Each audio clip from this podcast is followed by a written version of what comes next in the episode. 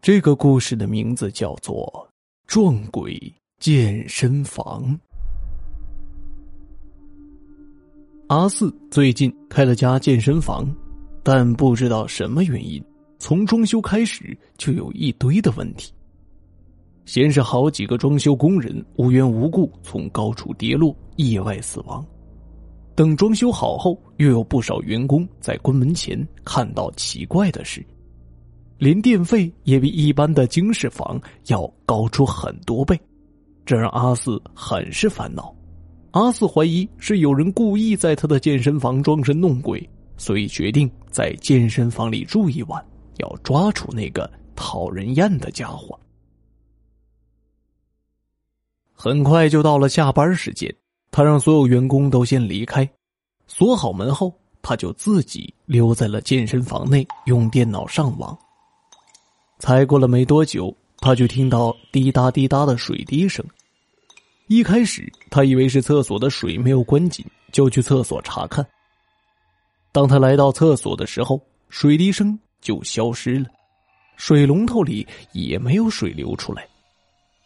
阿四疑惑的摇了摇头，转身就要离开，但另一个声音却又吸引了他：厕所里的马桶居然响了。阿四以为还有人在厕所里，就敲了敲门。我们这儿已经关门了，你怎么还在里面？你是不是来这里捣乱的？门怎么敲就是没有人应。阿四生气的将门踹开，想看看是哪个家伙躲在里面。可当门打开以后，竟然一个人也没有。这里每个厕所除了门以外，没有可以溜出去的地方。但厕所里就是没有人，阿四完全想不到那个人到底是怎么出去的，还是说厕所里根本没人？他还在疑惑中，突然觉得身后好像有很多人经过，回头一看，却又什么都没有。阿四突然觉得这个厕所让他鸡皮疙瘩皱起，不舒服的跑了出去。坐回电脑前，他继续上网和朋友聊天，但他突然觉得越来越冷，仿佛周围被放了很多个冰块。他把事情和朋友说了一下，朋友觉得好玩，就说要视频看看他的健身房长什么样子。阿四也想顺便炫耀一下，就打开了视频。打开视频的那一刻，朋友却说了一句很奇怪的话。你们是在健身房开 party 吗？为什么除了你以外，所有人都是黑色的呀？阿四先是一愣，接着连忙转身往后看，这一看却是什么都看不到，后面空无一人。虽然空无一人，可一些运动器材却自己动了起来。阿四目瞪口呆的站起来，心里很是紧张，但他怎么都不愿意将事情和灵异事件。连在一起，于是对着空气大喊：“你们别以为在这里恶作剧就可以吓到我！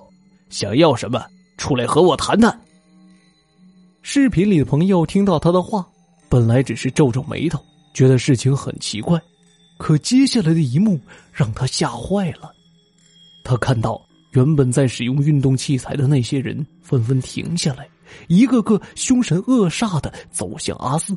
看起来好像要将他生吞活剥的样子，他连忙叫阿四快逃，但阿四因为什么都没有看到，所以对他的话很是不解。走到电脑前问他怎么了，朋友刚想说话，可已经来不及了。阿四被那些灰色的人踢倒在地，狠狠的教训了一番。接下来的一个月，阿四都是在医院里度过的。那天晚上以后，他身上布满了淤青。有好几个地方还骨折了，阿四怎么都想不明白，明明健身房里什么人都没有，他怎么就突然会有被打的感觉，还受了这么重的伤？而当时和他视频的朋友，这一个月竟然都没有出现过，很是不寻常。出院那天，他的第一件事就是去找他的朋友，想问他那天到底发生了什么事。当他来到朋友家的时候，才知道朋友已经去世了。阿四很是惊讶，完全懵了。一个月前两人还在聊天，可在那之后，自己受伤，朋友竟然过世了，这让他无法接受。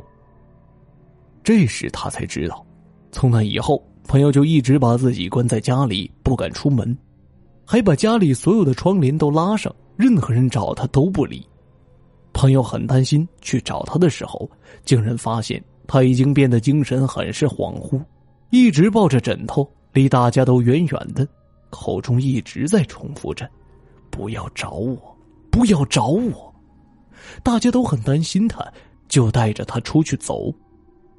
走在大街上，这个朋友突然看到背后有很多灰色的人影，慢慢的向他走来。伸出了布满黑气的腐烂的手，想把他抓走。为了躲避他们，朋友慌张的往后退，一不小心摔倒在了马路上，恰好被正在行驶的公交车碾过，就这样丢了性命。当然，其他朋友是看不到这一幕的，所以只觉得他是发了疯似的在躲避着什么，结果就出了车祸。阿四很难过。觉得朋友一定是因为和自己视频才被害死的，他生气的回到健身房，赶走所有的人，然后对着空气大叫，决定正面迎战那些伤害自己朋友的家伙。但无论他怎么喊，健身房里却没有任何变化。正在这时，后面传来了敲门的声音。阿四好奇的打开门，看到一个大叔。我是你朋友的叔叔，他在去世前将你的事都告诉我了。阿四听了他的话，连忙让他进来。叔叔在健身房里逛了一圈，神情严肃的对他说：“你当初到底是怎么选址的呀？竟然会选到人间和鬼界的出入口？”阿四听不太懂大叔话的意思，一脸茫然的看着他。大叔叹了口气。指着健身房的厕所说道：“这个地方是专门让鬼魂进出的，你在这里弄健身房不是找死吗？怪不得那家伙只是因为一次视频就找上我侄子。”阿四怎么都没有想到自己开健身房的地方原来那么恐怖，连忙问大叔有没有办法将这个门封起来。大叔摇了摇头。这个门本来就是存在的，无论是谁都没有能力将门封起来。现在最好的解决办法就是你别在这里开健身房了。阿四虽然很舍不得，因为毕竟这是他创业开始的地方，但为了自己和他人的安全，他还是将健身房关门了。离开的时候，他竟然看到那些灰色的人在门口跟他招手。露出诡异的笑容，更恐怖的是，他们每个人都好像要从那个门里跑出来，然后把它撕成碎片。从此以后，阿四在开健身房前都要好好的做一番调查，才敢开张。不过从那次以后，他的生意也越做越好，只是他的店里总是会摆很多驱邪的东西，只求别再遇到之前那种状况。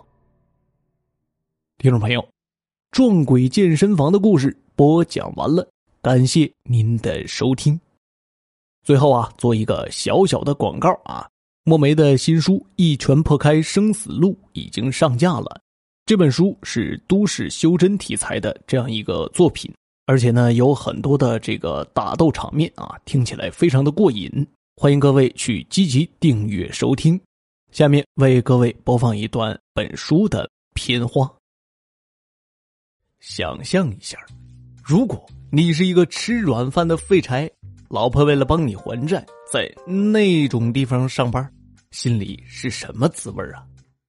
屈辱、愧疚、不甘。兄弟，你安心的去吧，后事统统交给我了。前世修炼了五百年的元婴期修士陈峰，却因一场祸乱陨落重生。稀里糊涂的附身在这个废柴的身上，修为没有了，那就重新修炼，没有什么可以阻挡我。从此，陈峰开启了神挡杀神、佛挡杀佛的重生之路。欢迎您收听都市修真小说《一拳破开生死路》，由喜马拉雅独家播出，作者白衣悠悠，演播墨梅。